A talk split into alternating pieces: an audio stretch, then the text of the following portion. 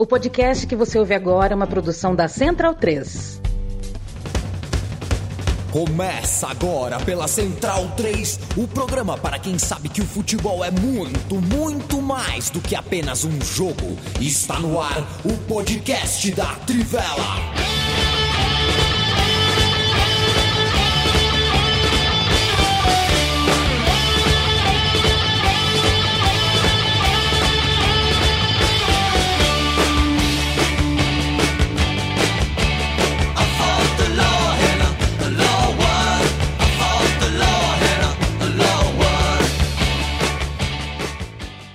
O amigo e a amiga da Trivela da Central 3 é muito bem-vindo e muito bem-vinda. Este é o podcast barra videocast da Trivela, partilha de longa, longuíssima data entre o estúdio da Central 3 e a redação da Trivela. Central 3 desde 2013, Trivela desde 1998, na luta na batalha. Me chamo Leandro Amin, muito prazer. Estou ao lado de Bruno Bonsante, Felipe Lobo, Matias Pinto e Leandro está em sentido horário do que eu estou enxergando aqui no meu retorno. Eu descobri, né? Descobri, sempre soube, mas nunca pensei que aqui no meu fone de ouvido eu consigo ter um retorno que não vaza, né?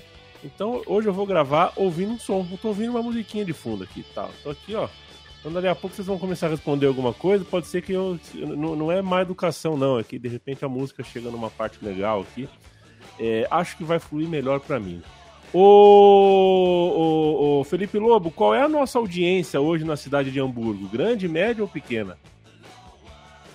Salve, salve a mim, amigos. É, eu diria que zero, né? Zero, né? Ninguém é. quer saber de bola lá, né? É, hoje, hoje acho não. que não, não vão querer muito, não.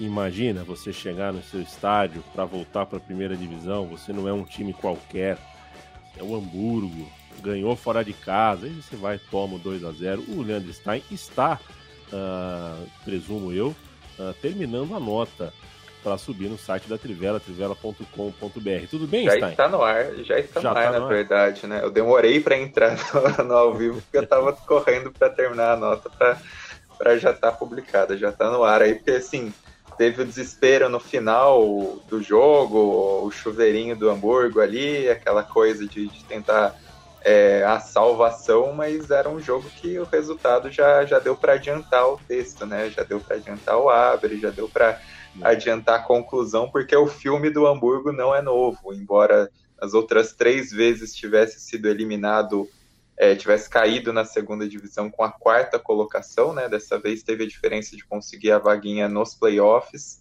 mas foi um jogo em que o Hamburgo, diferentemente do que tinha sido a ida, o Hamburgo foi totalmente envolvido e o Hertha fez por merecer, fez talvez a melhor atuação na temporada, ganhou por 2 a 0 e continua na primeira divisão. A gente agradece ao Hamburgo por não provocar o Ford Lead é assim, a gente tem Leandro Stein, né, que se o Hamburgo faz um gol aos 47, o Stein não entra aqui, porque tem que refazer tudo. É... Matias Pinto, estamos. O ano é 2045. Há uma charla em Porto Madeiro. É, dois argentinos estão conversando, um de amarelo e azul, o outro de branco com uma faixa vermelha. E aí o de amarelo e azul fala assim: E louco, la Superliga de 2022 é campeonato argentino ele vai estar tá louco ou vai estar tá certo? Boa noite.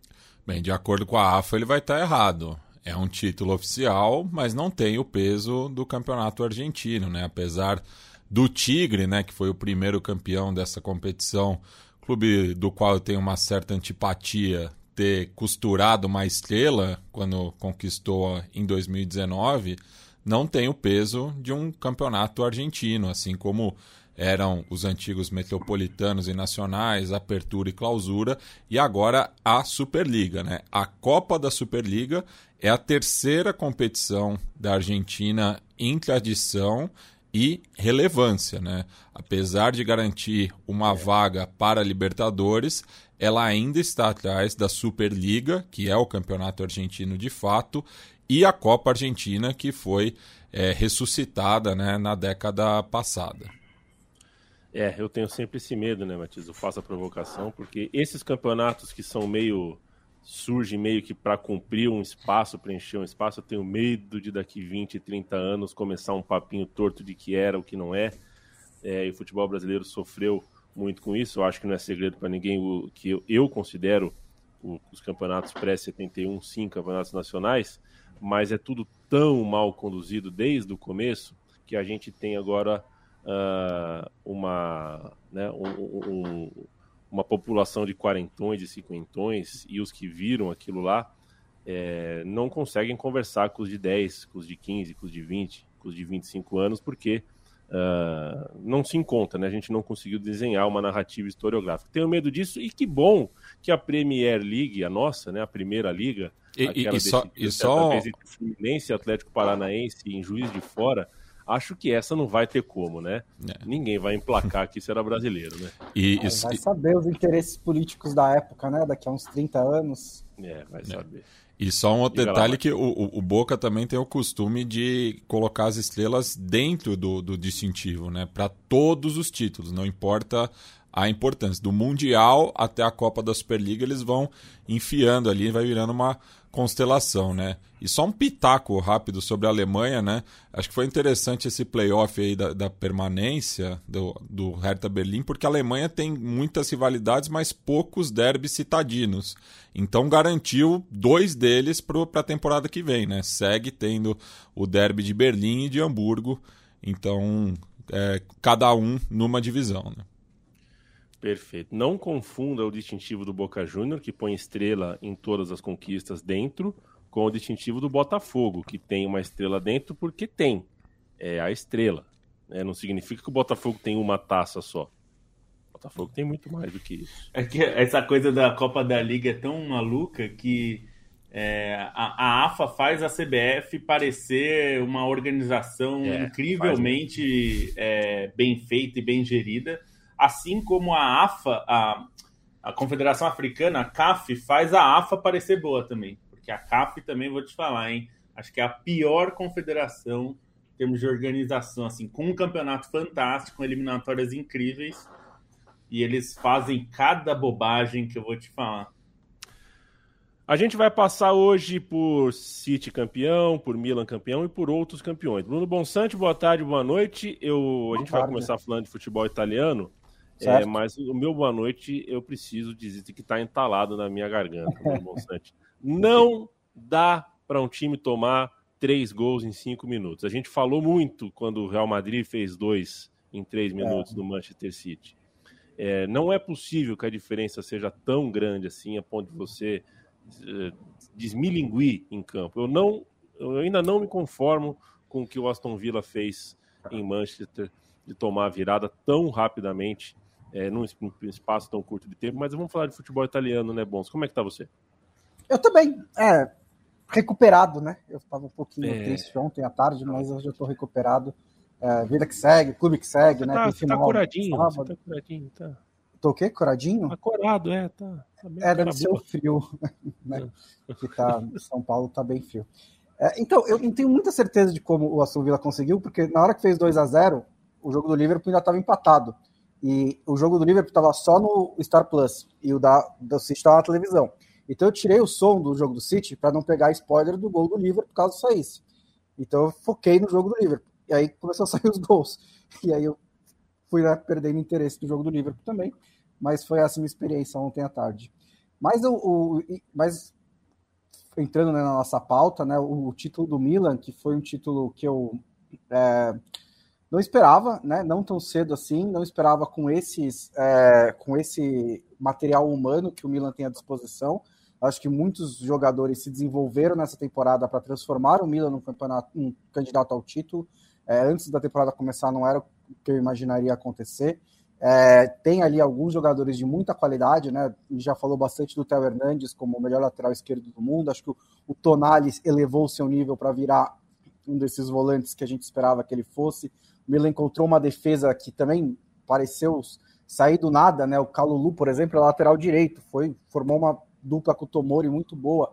Foi um jogador que foi contratado na temporada passada, primeiro por empréstimo e acabou ficando no Milan. E acho que o ponto importante, que aí eu vou fazer um meia-culpa, porque quando o Milan tomou a decisão de ficar com o Pioli e rejeitar o projeto do Rangnick, eu achei que não era uma boa decisão. Eu não, não acreditei no, no Pioli. Eu achei que tipo eles tinham tido um período ali de alguns meses muito bons e que não passava necessariamente segurança de que isso ia continuar e que o Rangnick chegava com né, um peso totalmente diferente. Eu acho que hoje, além de tudo, né, a moral do Rangnick caiu bastante por causa do desastre no Manchester United, mas o Pioli conseguiu manter aquele nível de trabalho por mais temporadas, né, por, por muito mais tempo e acabou se mostrando uma decisão muito mais acertada do Milan.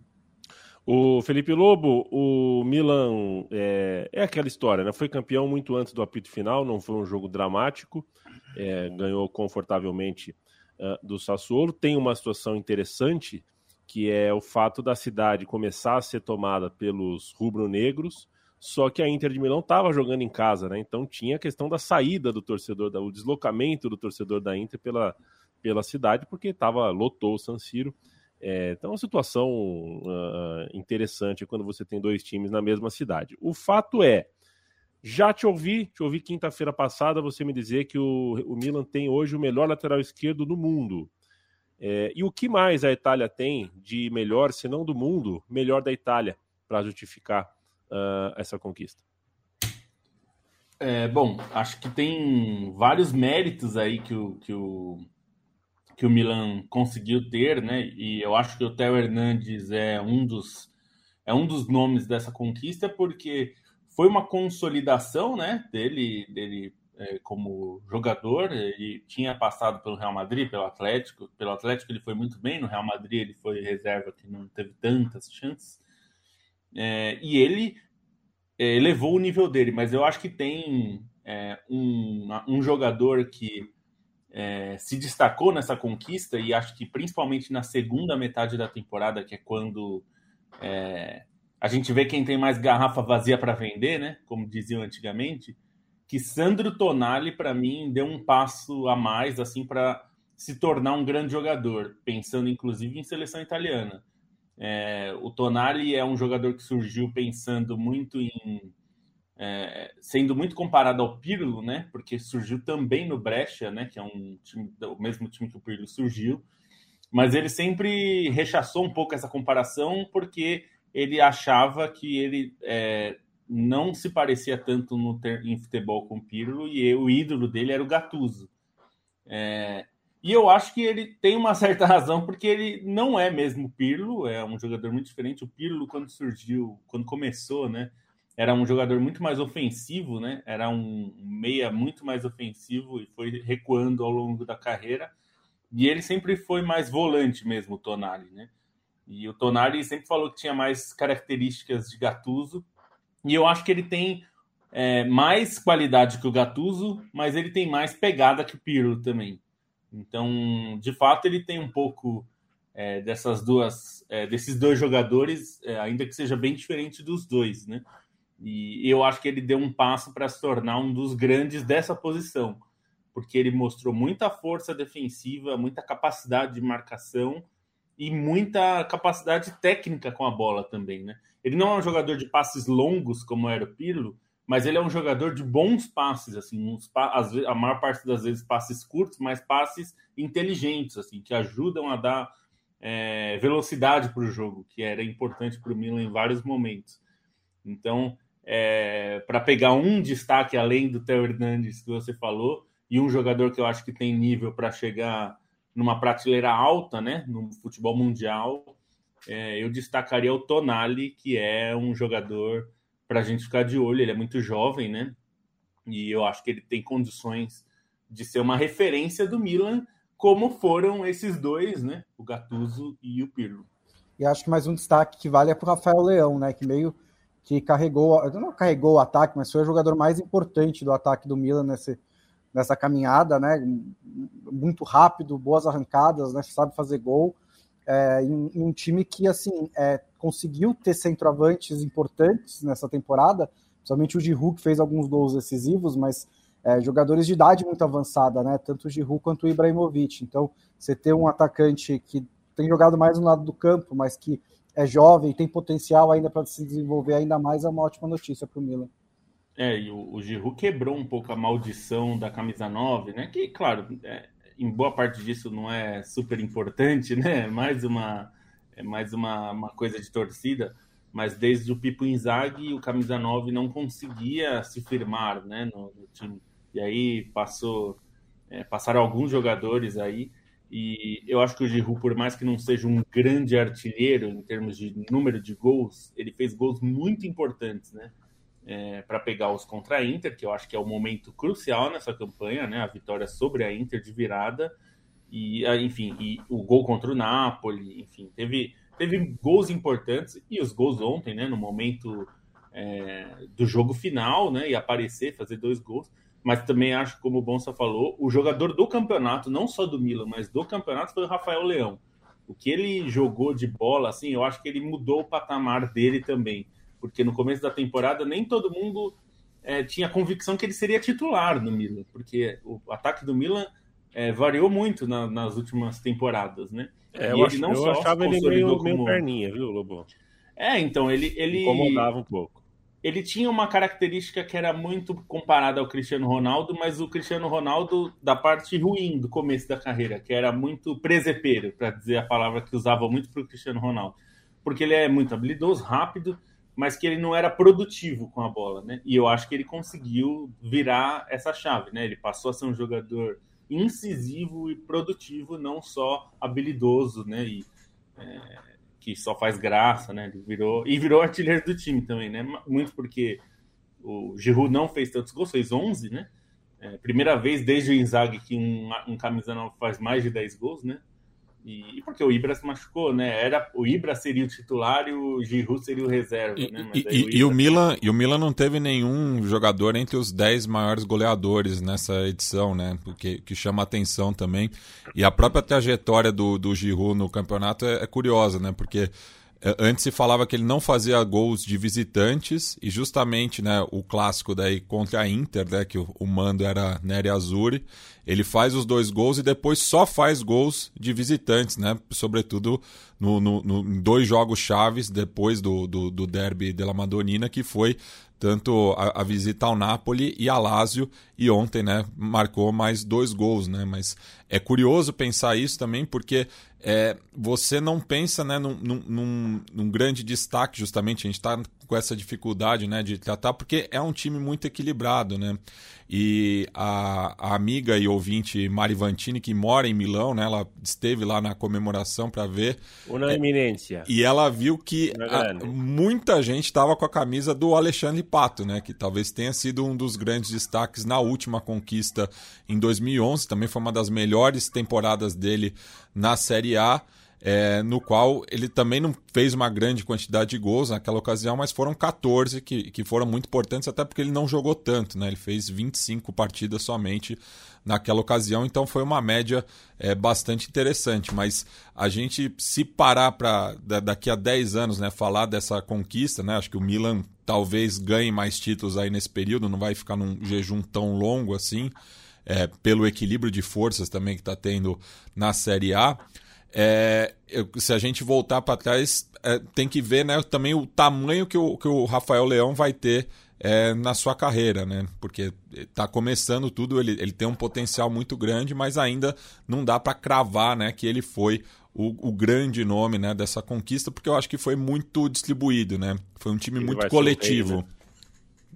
É, até acho que, que dentro disso é, a gente vai ter um olhar sobre essa conquista diferente dentro de alguns anos, né? Porque é exatamente isso. Ainda que, por exemplo, o Theo seja um cara muito importante, ainda é um cara jovem que vai ter uma estatura maior. O próprio Tonali, é, o Manhã, que foi espetacular a temporada inteira, chegou muito bem no gol e também vai ser um cara que talvez tenha outro tamanho dentro do próprio Milan dentro de algum tempo os mais experientes são mesmo o Giroud. Acho que o Giroud fica marcado pelos grandes jogos, né? Pelo clássico contra a Inter, que é um jogo que vira a chavinha para o Milan ali, que é um jogo decisivo, que poderia aumentar uma distância e o Milan acaba encostando.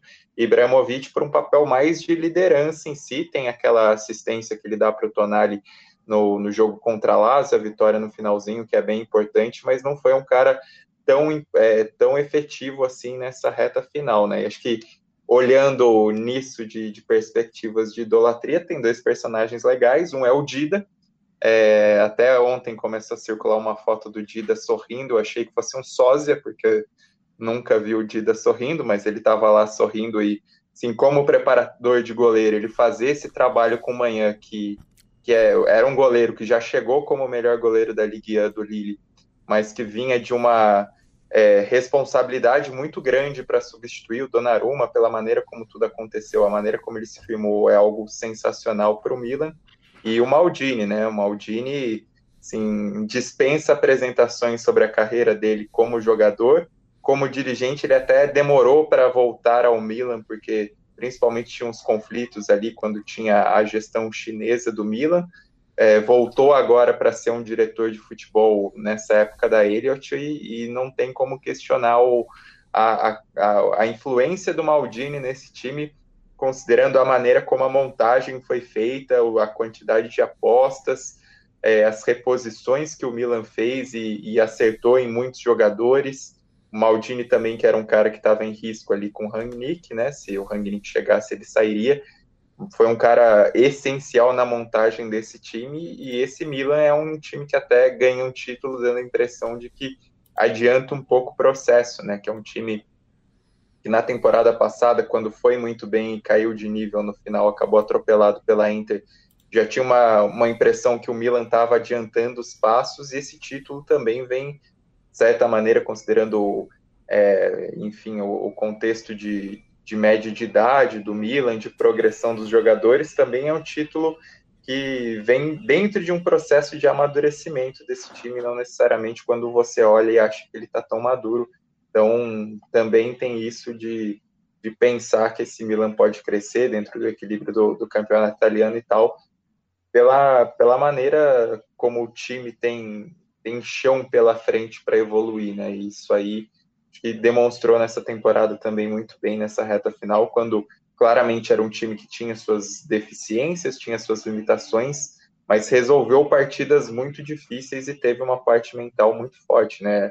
Essa, esse desfecho contra o Sassuolo nem conta tanto porque o time lidou de maneira muito fácil, mas conseguiu é, garantir vitórias importantes nessa reta final em momentos de pressão em jogos bem mais difíceis até comparando com o que aconteceu na Inglaterra, você vê esse Milan tão leve para fazer essa vitória contra o Sassuolo e o Manchester City tendo que parir um elefante ali, é, é uma diferença também entre, entre os dois desfechos. Né?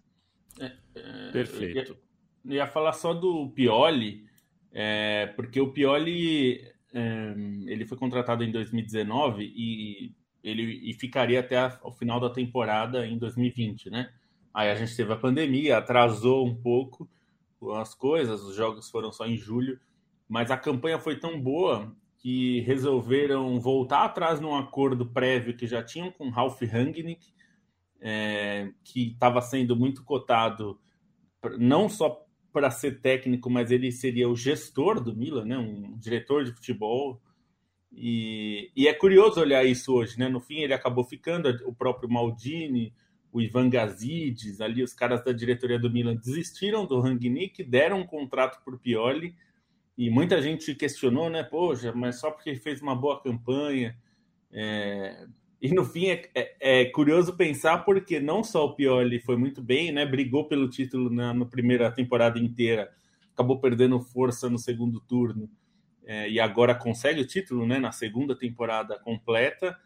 É, como também a gente viu Ralf Rangnick trabalhando no Manchester United e talvez o Milan tenha se livrado de uma boa, né? Porque no fim o Rangnick não conseguiu trabalhar bem no United e já deixou questionamento é. sobre seu trabalho como técnico. E, e o, o Dida sorrindo é o Mbappé, né? é, de, é, parece, hein? Hum. Parece. E, e o, o Stan citou o Maldini, né? É, o Maldini tinha um problema com a torcida organizada, né? Do Milan não lembro exatamente qual era o na despedida. Na despedida dele, abriram uma faixa do Baresi, uma camisa, né? Uma faixa gigante do Baresi, que eu achei uma deselegância. Um abraço para o André Pasti, quem é mais chato, o Pato ou o Ibra? O Ibra. Nossa, o Pato não é chato. O, o Pato, o Pato é, é desligado. É, é, outra coisa, é. é. O Pato é outra, um nefelibata. É outra... Mas foi importante o Ibra nessa temporada. É. Foi importante. Ele teve. Bom, é. Mas ele será, será que o, o, o, Ibra aposenta agora? Ele vai fazer ele esse tá favor? Ele pensando ainda, Nossa. porque ele não conseguiu se recuperar completamente das lesões, né? E tá, vai fazer 41 anos em é. outubro. Então pode ser que ele um se abraço. aposente. Mas eu acho que ele pode talvez ele jogue mais um ano só para tentar terminar jogando, né? Porque ele não queria terminar machucado, né? A carreira. E ele foi importante, sim, assim, ali. O discurso dele é muito falastrão e tal, mas nesse time do Milan que achava, todos eles se achavam piores do que eram, né? E eram jogadores muito longe do auge, né? É, ele até falou isso, que em 2011, quando o último título, eram 22 campeões, eram jogadores que estavam acostumados a ganhar, e que agora era diferente. Então, acho que esse discurso do Ibra, que é super é, falastrão e tal, para esse grupo foi importante e também porque não tinha líder, né? O time é. não, tinha, não tinha um jogador experiente, né? O capitão do time acabou sendo é, o Romagnoli, que é um reserva, né? Um zagueiro reserva que até deve sair. É, então, acho que foi importante para o grupo ter um cara como ele que vira um pouco o escudo do time, né?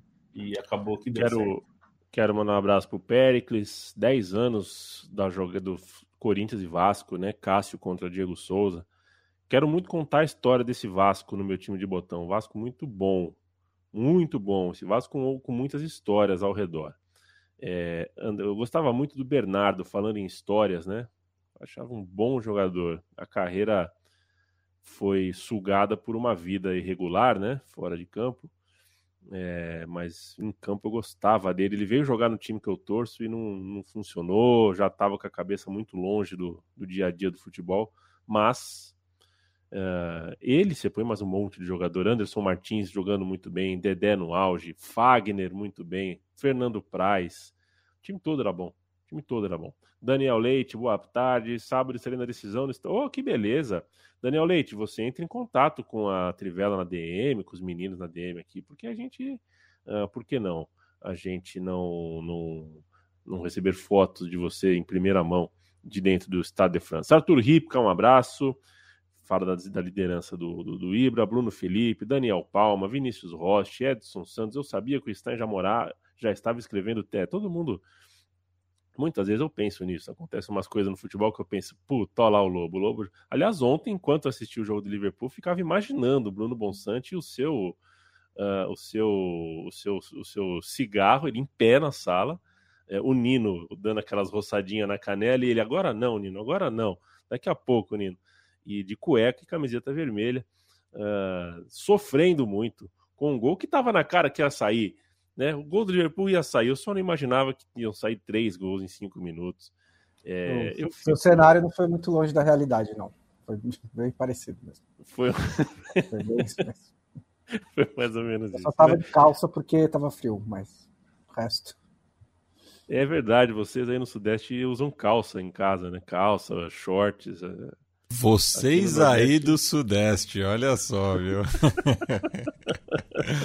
é, eu praticamente não consigo usar short dentro de casa aqui no, no Nordeste, não. É... Vocês estão me vendo pelo vídeo, eu tô com camiseta tal, mas não queiram saber o que eu tenho por baixo. Tô suave. Ah, o... Como é que é? Tô suave.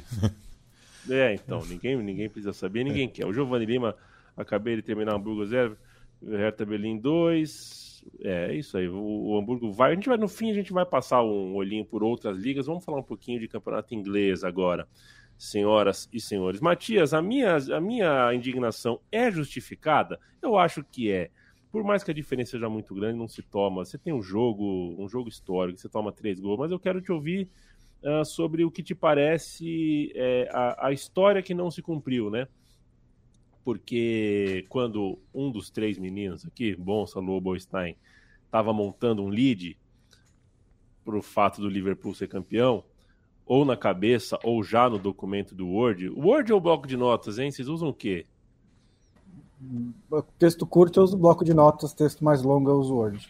Eu uso o Word porque tem duas coisas que a gente não deveria fazer, mas às vezes é. a gente faz, que é uma escrever sem salvar e outra escrever direto no publicador e aí cai a internet e você perde tudo.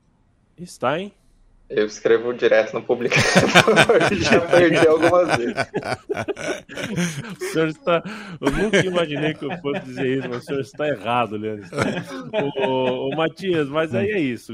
Cada um. Eu não sei quem estava escrevendo, quem estava bolando escrever alguma coisa, mas a gente tinha a história que não se cumpriu, que é a do Gerhard, dando, entre aspas, um título para o Liverpool, e o Felipe Coutinho, é, também de alguma forma ajudando a construir a conquista de um clube no qual ele saiu de um jeito que não era para ter saído, porque foi ídolo, é, mas saiu sem título e sem carinho. É, que tal para você essa, esse enredo final? Manchester City campeão inglês.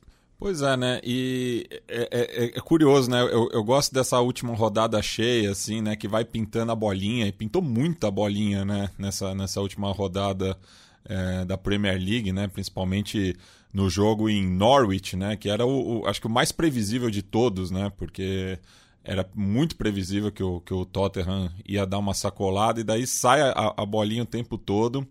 É, e a, a, ali, né, no, no, no último terço é, do, dos dois jogos que importavam, né, os dois sendo disputados ali é, no noroeste da Inglaterra, né, que tem uma rivalidade muito forte entre as cidades, não tanto entre os clubes é, envolvidos, mas entre as cidades, enfim. E ficou né, nessa tensão aí é, de sair os gols. Até o, Bonsa falou que preferiu não, não escutar, né, para não, não, não, sofrer com, com, com esse spoiler tudo. Mas é, foi muito cruel a forma como se deu né, é, os resultados. Né?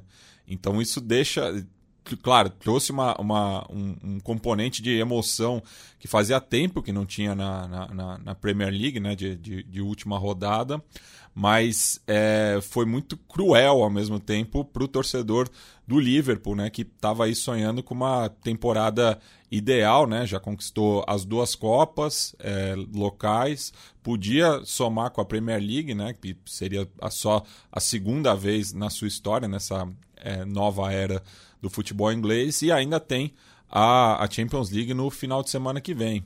É, mas enfim, é, é, é, impressionante também como que essa rivalidade né, entre o Klopp e o Guardiola faz com que um, um, puxa, um acabe puxando os outros, né? Porque é mais uma temporada que o Liverpool termina como vice-campeão fazendo mais de 90 pontos, né? Então é, é, um dos melhores Liverpools da história, mas ele tem um time tão bom quanto ali do lado e que não tem espaço para erro, né? Porque o, o, o, Liverpool fez uma campanha quase perfeita em 2022, né? Não perdeu nenhum jogo, é, mas deu um, um, um tropeço aí no, no, no, meio do caminho e, é, infelizmente, pro, pro Bonsa e pros simpatizantes do, dos Reds aqui no Brasil, o City foi campeão mais uma vez coroando mais um belo trabalho do Guardiola. É, é, um time que perdeu só três vezes na temporada, né? Em todas as competições. É, e uma delas ainda foi para a Inter nas oitavas de final, no jogo de volta. É, e, e assim, não dá para dizer que esse time não vai ficar marcado, porque é, o do Liverpool, no caso, que é o que o Matias estava falando, porque ele ganhou já duas, duas taças e está na final da Champions League. E essa briga pelo título da Premier League vai entrar como uma das mais espetaculares, né? Pela, não só pelas circunstâncias da última rodada, mas pelo, pelas semanas de jogo a jogo, vitória a vitória, né? E aí o Liverpool tropeça, depois o West Ham tropeça e ainda chega na última rodada. É, e eu acho que impressionou muito a maneira como o City conseguiu lidar com essa pressão. Porque depois de ser eliminado da, da, da Champions League na semifinal, é, era o time que tinha tudo a perder nessa disputa. Sim, para o Liverpool, como disse o Matias, as circunstâncias foram cruéis, mas não conquistaram uma Premier League na qual ele chegou na briga pelo título, né? Ele chegou a estar 14 pontos atrás. Chegou um momento que parecia que não ia ter briga, que o City ia disparar. Mas ele chegou, levou até a última rodada, beleza. As circunstâncias foram ruins, mas não ganhar a Premier League estava dentro do roteiro do, do, da temporada. Para o City não ganhar nada nessa temporada seria um peso muito grande. E teve que jogar semana após semana, com esse peso, com essa pressão, com o Liverpool lá no retrovisor, todos, todos os jogos, né? Sempre pressionando. E é um time que a gente já discutiu até mais a, a fundo, que tem um menta, uma mentalidade questionável, né? E acho que a própria final, o próprio jogo contra o Aston Villa, mostrou os dois lados dessa moeda, que foi é, um começo horrível, que o time estava completamente perdido, não se encontrava, não conseguia fazer o seu jogo, e aí conseguiu fazer e fez três gols em seis minutos. Mas mesmo no jogo contra o Aston Villa, você teve essas duas versões do City, que é o City que segura lá contra o Atlético de Madrid no Wanda Metropolitano, e é o City que leva um, um, um colapso contra o que entra em colapso contra o Real Madrid. Então acho que é talvez essa reta final do, da, da Premier League da, tenha sido importante para o City como experiência mesmo, né, para aprender a lidar melhor com esses momentos de alta pressão que às vezes lida muito bem, às vezes não lida tão bem. É um time que tem muitos jovens e é um time que também que realmente falta, faltam personalidades muito fortes, né? Você tem a do De Bruyne, que é espetacular, você tem o Fernandinho, que está indo, tá de saída, e fora daí você não tem tanto assim. E vai chegar uma delas, né? Vai chegar uma muito forte, que é o Haaland, que é, é, é para o torcedor do Liverpool talvez a pior notícia, né? Ano que vem é isso, mais o Haaland, então vai ficar um pouquinho mais difícil ainda, porque o Manchester City tem né, esse poder de investimento incrível e vai acrescentar esse centroavante. E a gente vai ter que ver uma outra versão do time do Manchester City, que é essa versão com o atacante, com o centroavante, que é algo que a gente pediu a temporada inteira e que também tem uma questão aí, se o quanto não jogar com o centroavante ajuda o City a criar as oportunidades. É, na próxima temporada vai ser um novo equilíbrio que o Guardiola vai ter que buscar e ele vai encontrar, porque ele é um treinador muito, muito brilhante que está marcando seu nome no, no, na história do futebol inglês na história da Premier League como um dos maiores de todos os tempos, né? É, o Alex Ferguson é in, inalcançável, mas o Guardiola está se colocando numa das primeiras prateleiras. Será que o Ferguson é inalcançável? Ele ganhou 13 Premier Leagues. É, é, difícil. É bastante coisa mesmo. Eu, é bastante eu... coisa. Mas, até, mas também tem o tempo, né? É, é o, o, é. mundo mudou, o tempo é, 20 anos no tempo do Ferguson é diferente de 20 anos no tempo de hoje, né?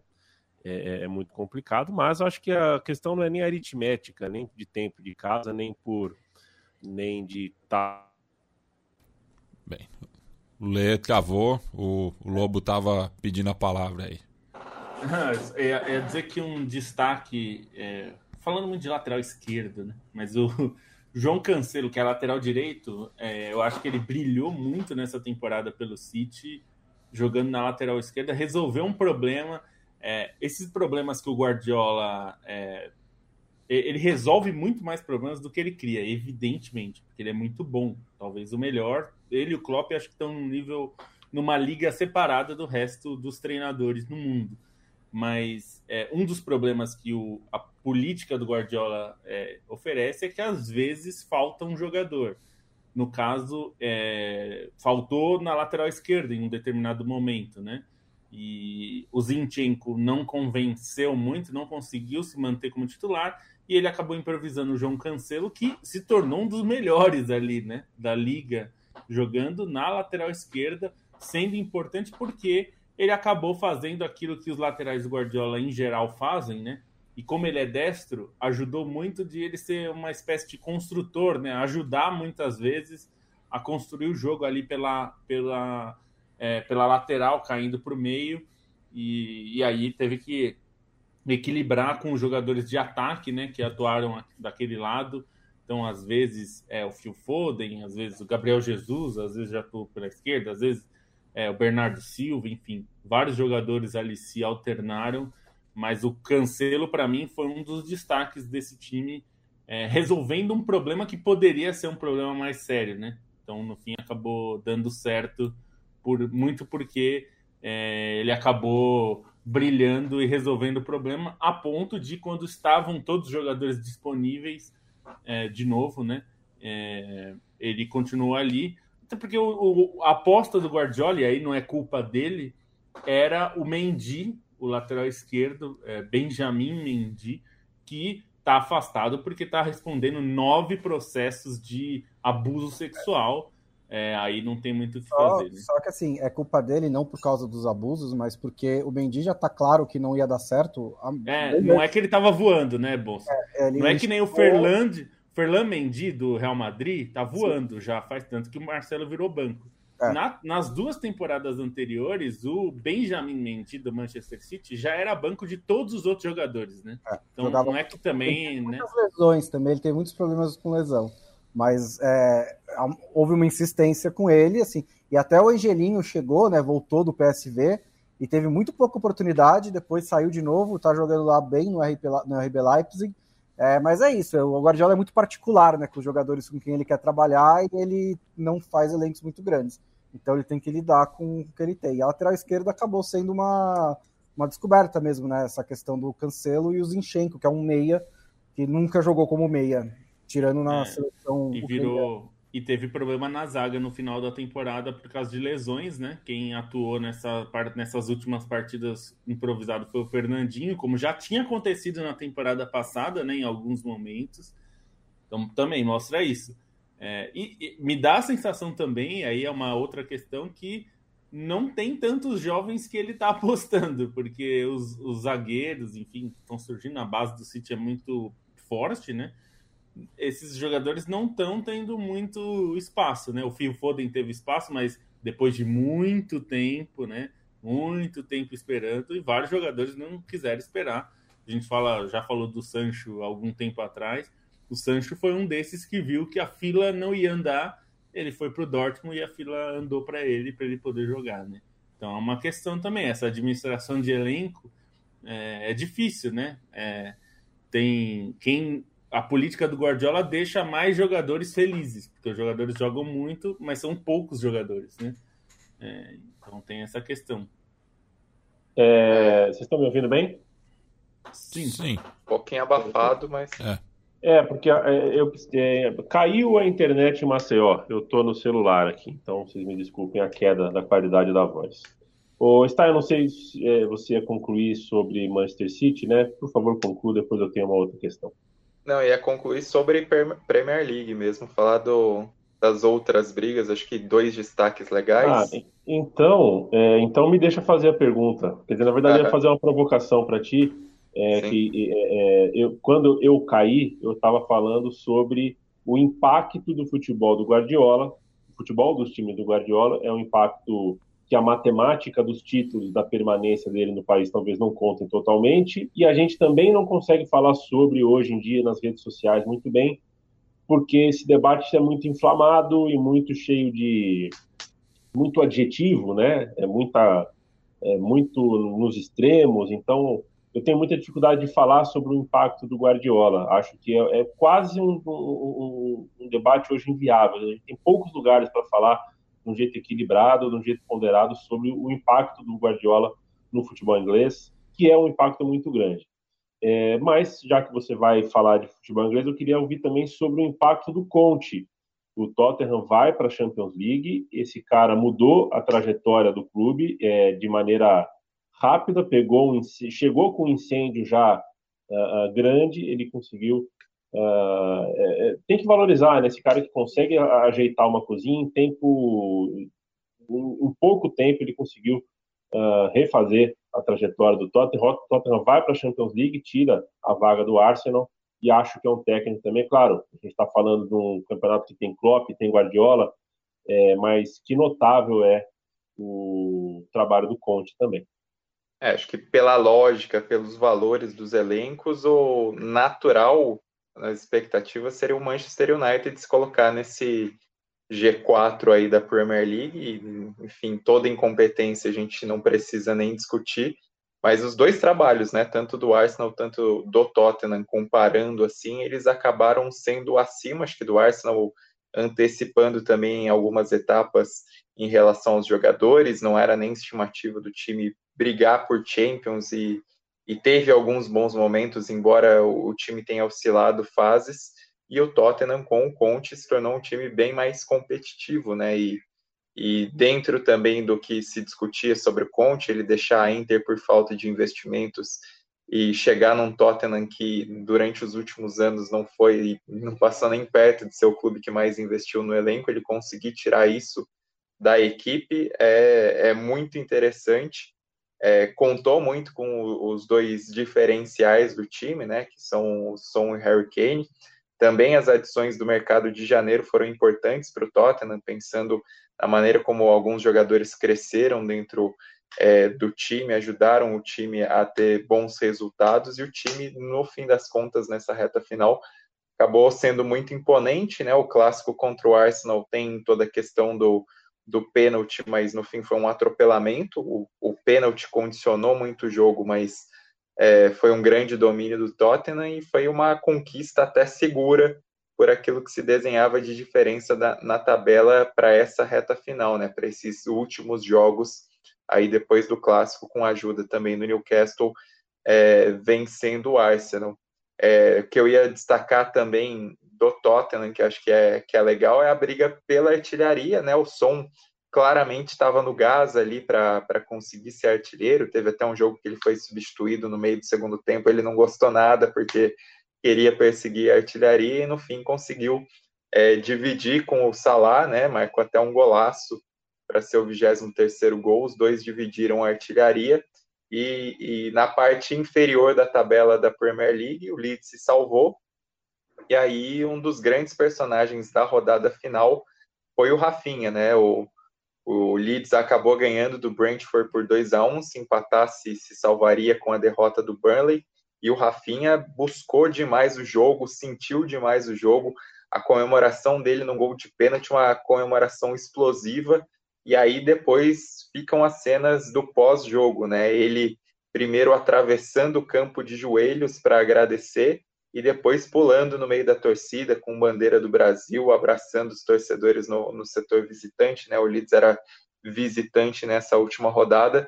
É bacana ver essa identificação e, e também essa relação dos jogadores brasileiros nessa temporada de Premier League. Acho que foi muito rica nesse sentido é, de ver o, o Richarlison, a ligação que ele tem com o Everton e a maneira como ele chamou a responsabilidade para salvar o Everton do rebaixamento. Se a gente olhar os brasileiros do Liverpool também, todos são adorados ali, é, o próprio Fernandinho se despedindo é, com a estatura que ele tem do, é, no Manchester City, podendo ser considerado o maior brasileiro que passou pela Premier League. Dentro dessas cenas, o Rafinha é mais uma com uma ligação muito legal, uma ligação muito carnal com um clube que, que é reconhecido também por, por essa torcida fervorosa teve todo o calvário do Leeds, né, de, de passar aí uma década e meia longe da primeira divisão até esse retorno nas duas últimas temporadas, e que é uma história que talvez se interrompa com essa essa, essa travessia de joelhos, esse, essa comemoração no meio da torcida se interrompa com essa sendo as últimas cenas, já que o Rafinha é um cara com mercado muito maior que o Leeds e não deve ficar por muito tempo no clube, então é uma, uma despedida digna também, um, um cara que vai ser tratado com muito carinho no clube por, pelo tempo que for. E cansa, viu, Stein? Cansa andar de joelho, viu? Não sei se você já tentou atravessar um gramado de joelho. Malandro. E, e, e, o terrão é pior ainda, né? Não, no terrão nem se fala. No terrão nem se fala. Mas eu não consegui. Uma vez tentei para fazer palhaçada, para fazer uma gracinha, e não consegui. É... Tá bom, eu acho, né? E até um dos nossos amigos, agora que eu vim pro celular, perdi um comentário que foi feito aqui sobre a pontuação, né? É, pontuação muito grande. Eu acho um sintoma que não é bom. Eu acho que você fazer 90 e tantos pontos num campeonato é marcante, é legal, só que quando acontece dois anos você fala, porra, sensacional, mas quando é todo ano você tem time acima de 90 pontos, eu acho que o campeonato é, precisa se preocupar. Eu não, não, não, gosto, acho que é um sintoma negativo. A parte disso, acho que uh, é um consenso interplanetário de que a Premier League cumpre mais uma temporada de futebol de altíssimo nível, com uma arbitragem para lá, é, com com, com equívoco, longe de ser perfeita, mas uma arbitragem e uma forma de lidar com o VAR e tudo mais que me parece é, super ok, super razoável. Então, é um campeonato que termina também com invasões de campo, né, invadidazinhas, as torcidas invadindo o campo de maneira ordeira, invasões ordeiras, hein? Você põe isso na cabeça de alguns aqui no Brasil. Entre aspas, né?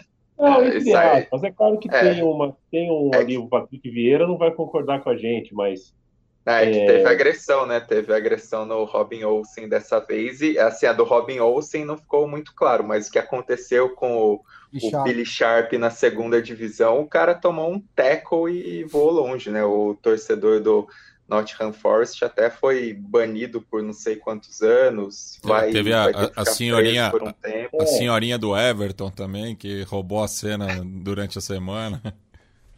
É isso. É, é, não vamos é, romantizar a invasão de campo, mas acho que entraram centenas e centenas de torcedores no campo do Everton, no Manchester City, em tantos outros, e a gente tem casos uh, pontuais aí de, de, excessos, mas enfim.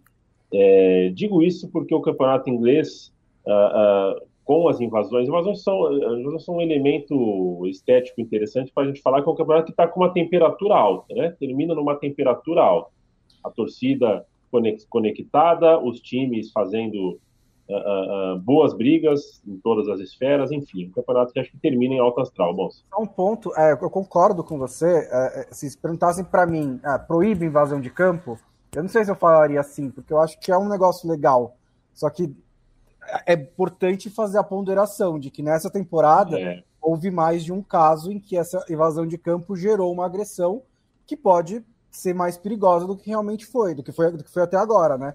Isso pode piorar. Então acho que tem que encontrar uma maneira de não assim ordenar isso, mas de, de encontrar esse equilíbrio, né? É, a, a, é as, as banning orders, as banning orders estão aí para isso, né? É... é... exatamente. Pode porque não é também difícil de identificar o cara que tá lá no meio do gramado do tackle no, nos jogadores do, do Everton ou do Aston Villa ou do que quer que seja. Então, acho que dá para fazer esse tipo de punição individual, porque eu acho que é uma manifestação de torcida muito legal e muito bonita, num momento de futebol em que esse tipo de coisa está cada vez mais rara, né? Está cada vez menor. Então, perder mais uma por causa de casos isolados de agressão, eu não sei se é o caso. Mas eu também não posso dizer para o cara que foi agredido, né? Tipo, ah, aguenta é. aí, porque a festa é bonita. Então eu não sei exatamente onde é que está esse equilíbrio o, o, o Bonsa, o, o ideal para mim é o que aconteceu no estádio do Everton. Eu queria muito, quando meu time faz gol, dar a, invadidazinha. a invadidazinha. Invadir, dá uma invadida, dá, dá, corre aqui tal, não sei o quê, faz um aviãozinho. Nossa, brincadeira, eu gostaria de poder é, fazer isso. Enfim, futebol inglês, uh, ano que vem já vai ter o Haaland, já vai ter pelo menos uma grande contratação de, de muito peso e a gente vai provavelmente assistir mais uma briga uh, onde para ser campeão você tem que ter 90 pontos. Mas algumas outras novidades interessantes nos, uh, nos espera. Uma delas, por exemplo, Newcastle. Vamos ver, vamos ver como é que vai se dar a temporada que vem. O Felipe Lobo, é, que te parece é, El Tipasso Sampaoli? Gostou? Eu achei, achei que ele tá muito a barba, caiu muito bem para ele. Caiu, ele tá, caiu muito bem. Tá, tá, tá, tá, tá estilo, tá, tá, legal, tá aprovado. É, e acho que Marsella caiu bem para ele. Eu acho que ele tem a cara ali do tempero, sendo um campeonato francês que desde a primeira rodada já se sabia que era muito difícil tirar o título. O Olympique teve sofreu, sofreu na reta final, perdeu pontos que não se imaginava que fosse perder, mas no fim das contas está com o segundo colocado garantido, está com o segundo lugar garantido, vai para a fase de grupo da Champions League. Teve muita festa em Marsella uh, no apito final, em um jogo que também dá para você pontuar a partir do, do, olhar do Gerson, né? O Gerson que está no radar para a Copa, que fez uma boa temporada, fez um dos gols, está no placar eletrônico, está na ficha, é um dos autores de gol da partida que pôs o Marsella da Champions League.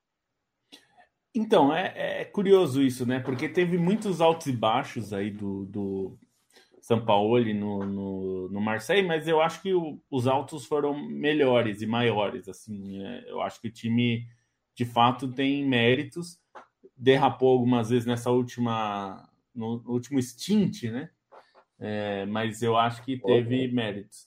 E tem, tem um aspecto que é é, eu acho que eu, eu vou dar mão à palmatória aqui, que é assim, eu não acreditei muito que o Gerson fosse dar certo. Não, não pelo potencial dele, mas pelo início dele no Marseille, não me pareceu encaixar muito bem.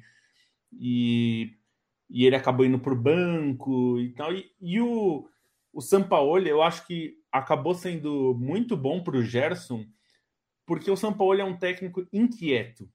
E isso tem vantagens e desvantagens, claro, mas eu acho que no caso do Marseille foi bom porque ele não achou o time, ou às vezes o time não estava rendendo como ele achava que deveria render, né? Então, por exemplo, o time não conseguiu ter laterais esquerdos confiáveis, e aí ele é, acabou usando o Luan e aí mudava para esquema de três zagueiros, mas ele não manteve três zagueiros em todos os jogos. É, e o próprio Gerson, ele mudou várias vezes o Gerson de posição, né? Assim, no, no, no esquema dele. Jogou no meio-campo central, jogou como ala em alguns momentos, jogou como ponta em outros momentos, na, na linha de três do ataque mesmo. É, jogou como meia ofensivo, né? Com muita liberdade para encostar no ataque. É, então, ele essa é, inquietação do São Paulo, eu acho que foi boa para o Gerson, porque eu acho que ele viu, né? O São Paulo ele viu a qualidade do Gerson e tentou aproveitar isso de alguma forma. É, acho que não vale só para o Gerson, evidentemente, né? É, ele tem é, jogadores ali que na mão dele acabaram é, florescendo, né? O Bobacar mesmo era um, é um jogador que chegou agora à seleção francesa é, e é um jogador que, que explodiu, digamos, agora com, com São Paulo, que explodiu mais, assim, é um jogador que mostrou qualidade, enfim. O Camará, né? Camará, é, desculpa. Camará, Bobacar e, Camará, isso. Bom é, jogador. Volante e, ele, e zagueiro. É, joga às vezes como volante, às vezes como um terceiro zagueiro. Acabou de ser anunciado no nosso amigo Aston Villa. É, então. Sério? É, é um, é um jogador que eu acho que tem é, o mérito do São Paulo de ter usado as qualidades desse jogador para compor ali o time, né? Dando dois passos para trás para formar a linha de zaga, dando passos à frente para fazer, fazer a função de volante. É, acho que tem é, muito mérito dele e eu, eu espero mesmo ver o trabalho do São Paulo na próxima temporada justamente para ver um, um, trabalho que eu acho que melhorou. Assim, do, ele pegou no meio da temporada, né? É, conseguiu ali uma arrancada de pontos importantes. Agora teve uma temporada inteira e eu acho que é, o saldo é positivo, apesar das baixas, dos momentos é, de turbulência. E agora ele vai para a Champions League na fase de grupos, né? Diretamente, por causa do tropeço do Mônaco. E acho que eu estou curioso para ver, porque o São Paulo é, é, inegavelmente um bom técnico, né? Ele é, ele tem suas particularidades. A gente falou de particularidades aqui do, do, do Guardiola, que evidentemente nenhum problema é, dos times do Guardiola supera os, as soluções que ele traz, né? É muito, são muito maiores, mas eu acho que vale em outro nível para o São Paulo também. Eu acho que ele, é, ele mais te encontra soluções do que do que é, do que te traz problemas. Eu acho que aqui no Brasil a gente via mais ele causar problemas porque os dirigentes são muito fracos. É, não que na Europa eles sejam incríveis, mas é, existe uma hierarquia mais forte e, e, limites mais estabelecidos, né? Aqui o técnico que é, ganha muito já vira diretor do clube, né? É um pouco o que acontece. É, então, eu, eu, acho que o saldo para o São Paulo e para o Olympique de Marseille é muito bom, considerando tantos anos ruins do Marseille, né? Se a gente pensar, né? Ficou fora da Champions algumas vezes e tal. Então, estou bem curioso e eu achei que foi um bom casamento. Marseille precisa de um pouco de loucura, né, Yamin? Precisa. O Matias discorda, né? O Matias acha que o período do louco Bielsa em Marselha foi uma farsa tal. O Matias vocês perseguem. Eu sou, sou, sou Marcelo, tô fechadão. Ah, tá fechadão. Então é, é nóis. E viva o Paiê, né? Que fez outra grande temporada, é bom ser citado. É, o, o, Eduardo Stalin a, até provocou aqui, falou que, é, se referindo ao Gerson, né, ele não é um paiê, mas foi importante. mas aí é difícil eu pensar na próxima temporada da Ligue 1 sabendo que é isso, né? É, um dos melhores jogadores do Marcelo já vai embora. Daqui a pouco vai embora outro. Aí o Paris Saint-Germain traz esse, traz aquele, traz aquele outro. um pouco mais difícil, mas uh, estaremos atentos. Valeu, Eduardo Stalin, pela companhia. Eu agradeço também ao Leonardo Silveira. Acho ruim isso no futebol alemão. Quem caiu na Bundesliga faz playoff com a segunda divisão. É, é, é, é assim, de... é assim na França também. Inclusive o Saint-Etienne é, vai enfrentar o Auxerre, né? Auxerre, é. é. Mas na França é muito pior, né? Hum. Porque o quinto e o quarto se pegam em jogo único, hum. e aí foi o Sochaux eliminou o Paris FC, aí depois o vencedor desse jogo joga contra o terceiro em jogo único, aí o Auxerre ganhou do Sochaux nos pênaltis, e aí tem jogos de ida e volta ao vencedor desse, desse playoff em jogos únicos contra o antepenúltimo colocado, que é o San Etienne. Loucura, loucura, loucura. Quero mandar um abraço para o Lucas Coura. Valeu demais, Lucas Coura. Salve Trivela, diz ele. O Guilherme Conzlati elogia o time da Trivela porque o, o mediador e a mim caiu a internet dele e vocês seguiram tocando a bola sem interrupção. Eles nem perceberam, viu, Conzlati? Que nada, você estava no meio do raciocínio, rolou aquele silêncio assim que a gente faz. Não, o, Mati, o Matias, o Matias que tá com a braçadeira ali de capitão em campo, na hora que ele viu que o técnico passou mal, ele já deu, fez a substituição e já assumiu a prancheta ali, amigo. Um abraço para o Cristiano Metralha, boa noite para você. Pedro Ralph, para onde vai Luiz Soares? Ó o Botafogo aí, não sei, mas ele falou que quer ficar na Europa e me parece que o Sevilha tem interesse, se não estou enganado. Mas Olha. não tenho se o Milan quiser outro veterano. Aí, ó. É. o Van Pablo fala do Fernandinho, que está fechado com o Furacão. Vai ser interessante de acompanhar. É, mas o Furacão tem que começar a jogar mais bola, né? Para ser mais gostoso, porque é legal o Marlos está de volta, o Fernandinho está de volta, o time tem uma coisa ali, uh, tem Libertadores para jogar, mas tem que jogar uma bola. Tá feio. Roberto Mourão abraço, um abraço também para Luciana Gontijo, Lech Poznan, campeão polonês. É a minha deixa, Leandro Stein, para a gente ir embora, é, dar uma passada no tabelão alternativo aí para gente, de ligas que terminaram nesse final de semana, para a gente puxar o carro, que já deu uma hora e um de programa. Bom, Lech Poznan a gente já tinha até falado, foi na semana passada, né? Acho que a, a surpresa na Polônia o que fica é o Wisla Cracóvia caindo, que é um clube bastante tradicional, e o acesso do Vidzil Lodz, que também é um clube tradicional que teve que se reconstruir após a falência. Depois, esse texto ainda vai sair na Trivela, caso você procure e não, não esteja lá, é a ideia é fazer hoje. Mas os outros campeonatos alternativos, a história mais interessante é do Estrela Vermelha, pentacampeão sérvio. É, era uma temporada que parecia que esse título poderia cair, porque o Partizan teve grande parte da, da disputa na liderança, né? O, o Campeonato Sérvio ele tem uma temporada regular, depois um octogonal final em turno único. Mas Estrela Vermelha emendou uma sequência de vitórias impressionante. E assim, se o pessoal fica com dó do Liverpool por conta dos 92 pontos, na Sérvia o Partizan foi vice com 98 pontos, 13 gols sofridos em 37 partidas, porque o Estrela Vermelha fez 100 pontos. Estrela Vermelha do Dejan Stankovic, que está é, em parte desse ciclo como treinador, né? É o terceiro título dele como treinador. É um personagem muito importante. Estrela Vermelha que faz bons papéis nas competições europeias. É, teve o, o Copenhague campeão dinamarquês depois de três anos, ganhou do Midtjylland numa disputa um pouco apertada, mas estava com folga para essa rodada final, até com vantagem de, de três pontos, com vantagem no saldo.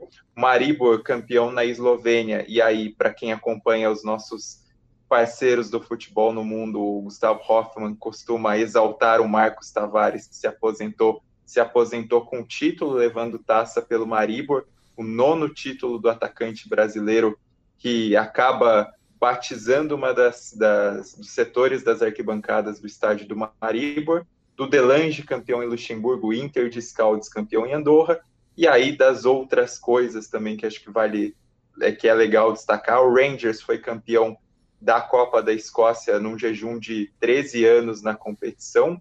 Rangers que dentro desse processo de reconstrução, agora tem uma Copa da Escócia também amplia o que já tinha feito no Campeonato Escocês passado, que fez nessa Liga Europa e é no fim das contas, um prêmiozinho de consolação. Panathinaikos campeão na Copa da Grécia depois de oito anos. Panathinaikos teve uma crise financeira grande, uma crise política também de muitos conflitos entre torcedores e a presidência. Tem esse alíviozinho, embora esteja longe de disputar o título do campeonato grego propriamente dito. É, de acesso tem o, o, acesso do Sunderland, né, que nunca tinha ganho uns é, nunca tinha ganho uma partida de playoffs em Wembley e ganhou até com certa tranquilidade do Wycombe Wanderers é, na despedida do Adebayo Akifewa. O Sunderland teve uma vitória bem tranquila, tem novos donos, tem perspectivas de melhora, mas precisa corresponder na Championship depois de ficar quatro anos consecutivos na segunda divisão. Infelizmente também... não vai ter nova temporada, né? É, não vai, não vai passar na Netflix essa aí não.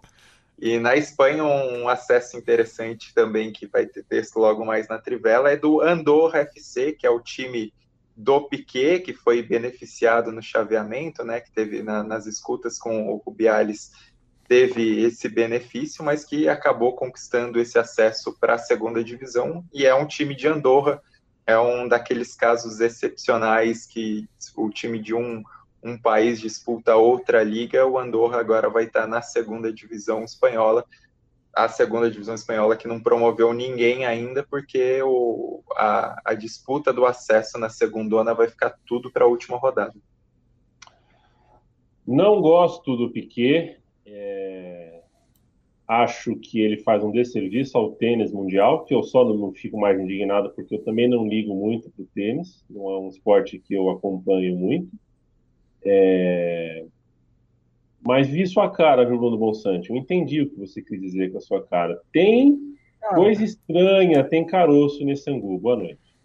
Boa noite. É, assim, a, a relação do Piquet com a administração esportiva é sem precedentes, né? Por ser um jogador em atividade que faz essas coisas. Eu acho que enquanto estava fora do futebol, beleza, né? Sim, você quer acabar com a Copa Davis, como ele fez, na minha opinião. A galera do tênis estava afim. Mas quando ele começa a se envolver na administração do futebol e do futebol em que ele atua, principalmente, é, é um conflito de interesses muito claro, né? E aí não tem muito como fugir.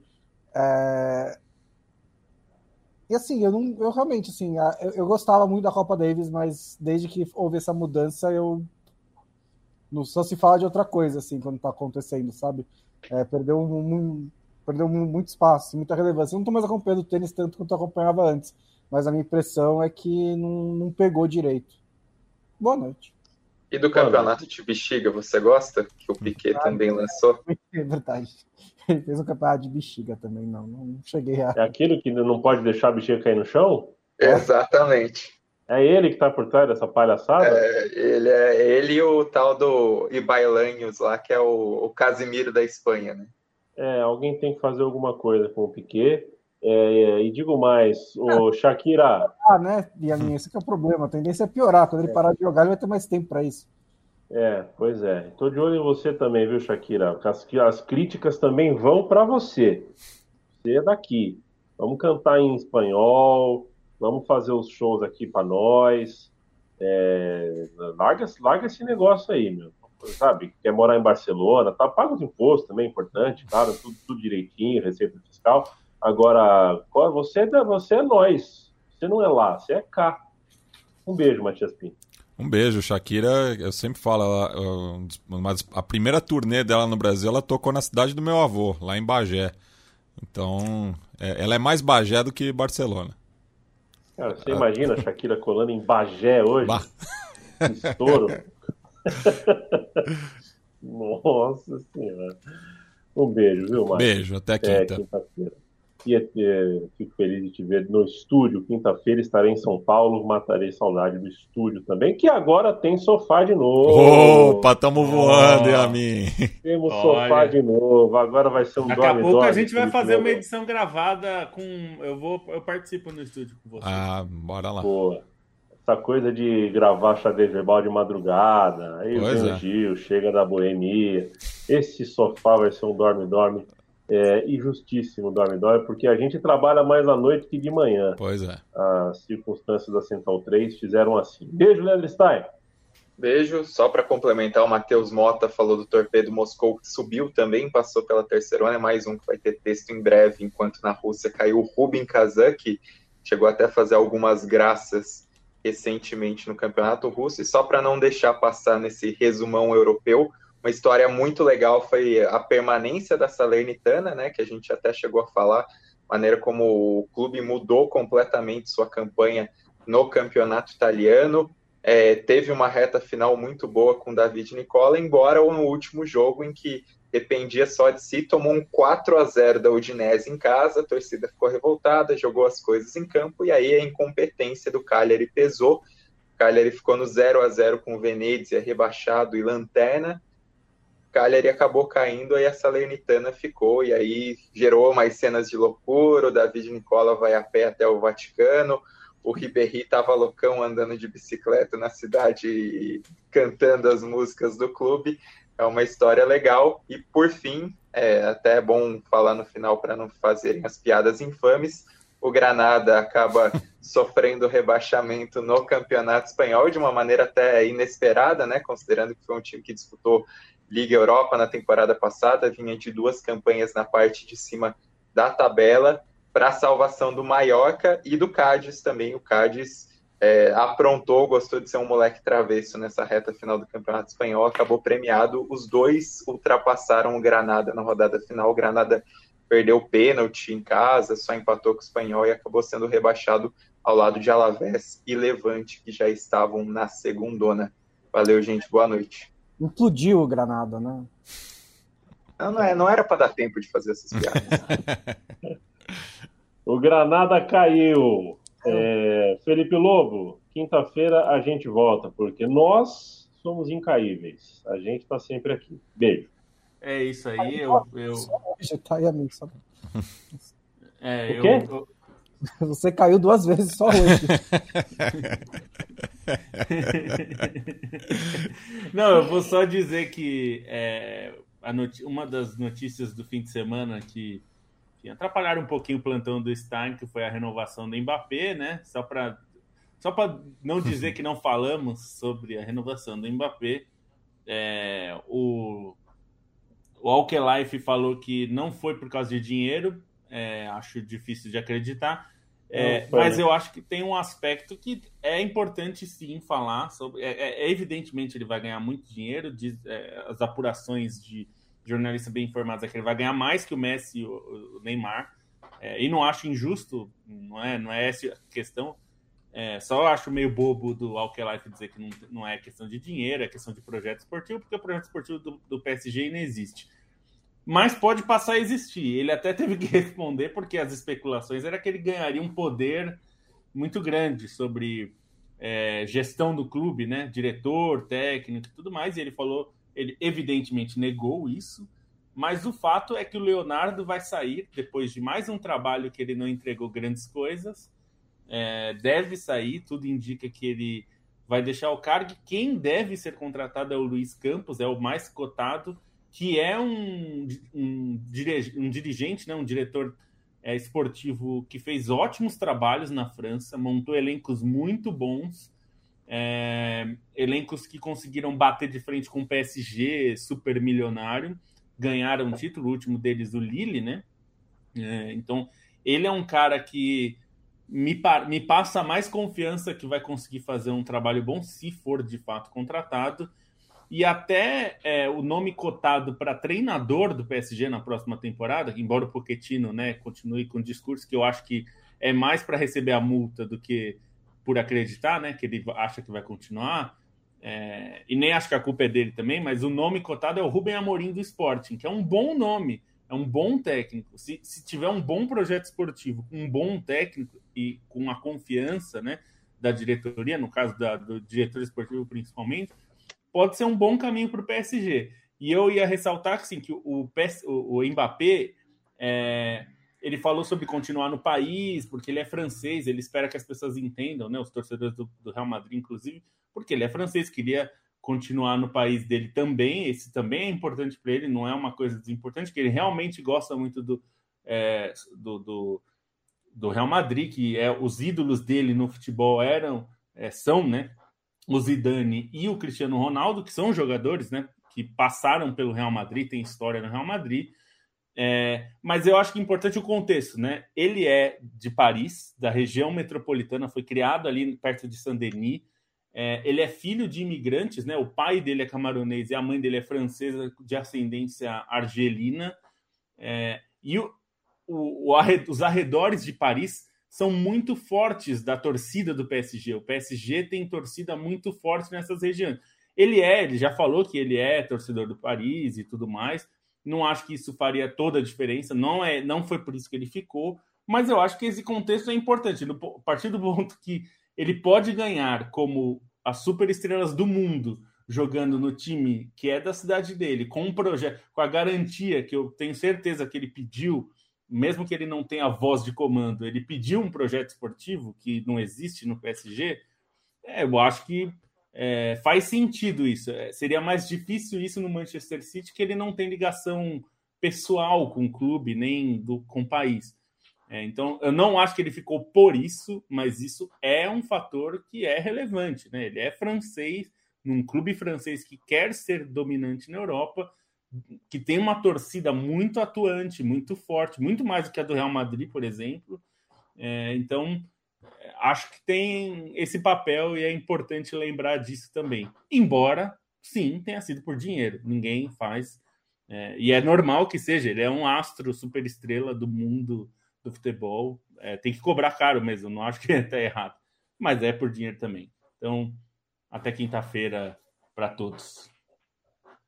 Valeu, gente. Quinta-feira a gente está de volta. apoia.se barra Trivela, apoia.se barra Central 3, o financiamento coletivo da redação e do estúdio. Beijo!